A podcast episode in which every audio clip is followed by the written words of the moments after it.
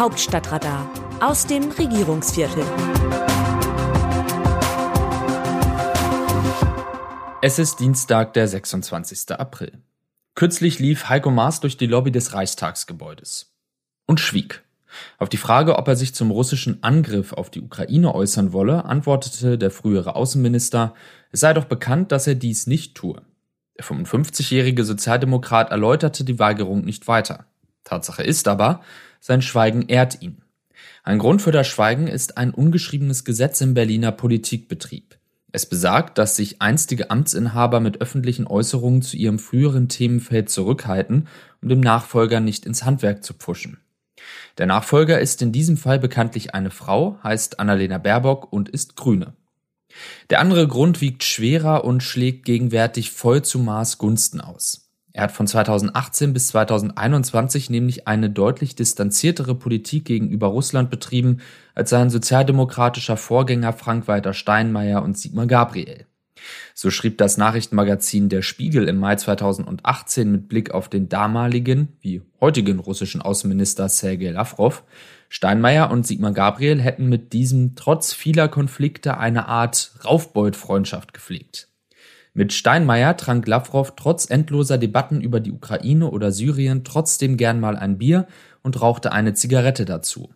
Seit Maas Amtsantritt ist an solche Gesten erst einmal nicht zu denken. Dass Maas Moskaus Politik als zunehmend feindlich bezeichnet hatte, sei im Kreml aufmerksam wahrgenommen worden, hieß es. Der Kreml sei irritiert und enttäuscht über die antirussische Rhetorik des neuen Ministers. Und der Sozialdemokrat solle nicht glauben, dass solcher Druck die Außen- sowie Innenpolitik unseres Landes beeinflussen kann. Besonders enttäuschend sei, so gibt das Magazin russische Quellen wieder, dass Maas, hört, hört, der SPD angehöre. Lavrovs Körpersprache war damals eher feindlich. Und er war mit dem Gast aus Berlin bei allen Themen auseinander. Beim Syrien-Konflikt, beim Konflikt in der Ostukraine, der bei uns noch nicht Krieg genannt wurde, oder beim Nervengiftanschlag auf den Ex-Doppelagenten Sergei Skripal.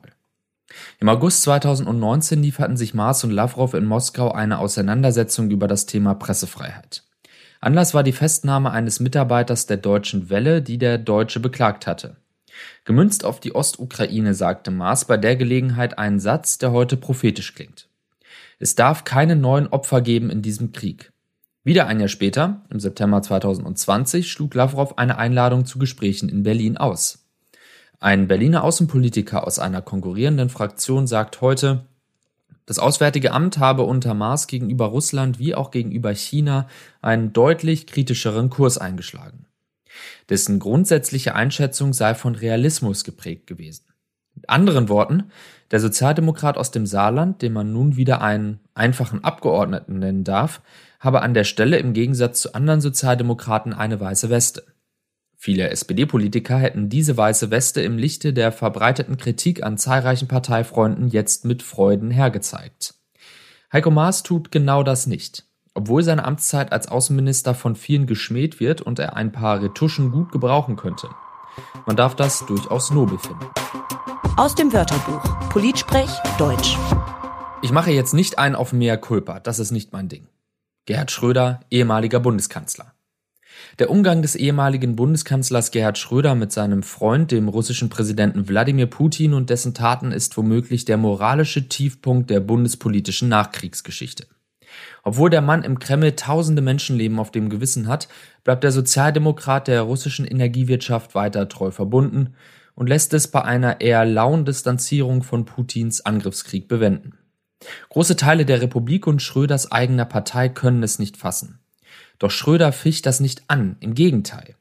Kürzlich besuchte ihn eine Reporterin der New York Times. Schröder trank Wein, erzählte von seinen letzten Treffen mit dem russischen Diktator und sagte, als habe er gerade eine rote Ampel überfahren. Ich mache jetzt nicht einen auf mehr Culpa, das ist nicht mein Ding. Weltweites Kopfschütteln ist die Folge. Wie sehen andere Nationen Deutschland? Eine niederländische Zeitung kommentiert Deutschlands Haltung zum Krieg in der Ukraine Deutschland wollte nach 1945 seine moralische Schuld überwinden, indem es dem Militarismus abschwor und seinen Erfolg in der wirtschaftlichen Expansion suchte. Nun wird Deutschland ausgerechnet dadurch mit moralischer Schuld beladen, dass es sich aus wirtschaftlichen Gründen von russischem Gas abhängig gemacht hat. Die deutsche Ostpolitik begann in den 1970er Jahren als lobenswerte Friedenspolitik.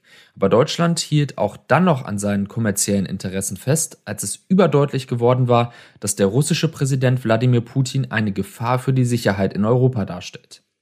Natürlich haben noch mehr Länder diesen Fehler gemacht. Aber Deutschland hat als größtes und reichstes Land in Europa und als bester Kunde von Gazprom eine besondere Verantwortung. Die Zeitwende, die Bundeskanzler Olaf Scholz vor sieben Wochen angekündigt hat, berührt die deutsche Identität. Aus einem friedlichen Riesen muss ein Land werden, das seiner strategischen Verantwortung in Europa gerecht wird. Und eine britische Sonntagszeitung kommentiert die Haltung der Bundesregierung gegenüber Russland nach der Invasion der Ukraine. Man kann mit Fug und Recht sagen, dass die deutsche Politik des Wandels durch Handel nach der Invasion in Scherben liegt. Es besteht kein Zweifel daran, dass die 30-jährige Periode nach 1991 vorbei ist, in der Deutschland von billiger Energie lebte, während seine Diplomaten Putin umschmeichelten. Sicher ist auch, dass Deutschland ein böses geopolitisches Erwachen erlebt hat. Berlin kann sich nicht länger vor seiner umfassenderen Führungsverantwortung, insbesondere für die europäische Sicherheit, drücken. Als Bundeskanzler Scholz letzte Woche zu diesem Thema interviewt wurde, erklärte er, seine größte Sorge sei ein Atomkrieg mit Russland. Ich tue alles, um eine Eskalation zu verhindern, die zu einem dritten Weltkrieg führt, sagte er. Das ist sehr vernünftig, aber man kann auch zu vorsichtig und eigennützig sein. Und Scholz ist weit davon entfernt, die richtige Balance zu finden. Das Autorenteam dieses Newsletters meldet sich am Donnerstag wieder, dann berichtet meine Kollegin Eva Quadbeck. Text Markus Decker, am Mikrofon Dennis Pütz.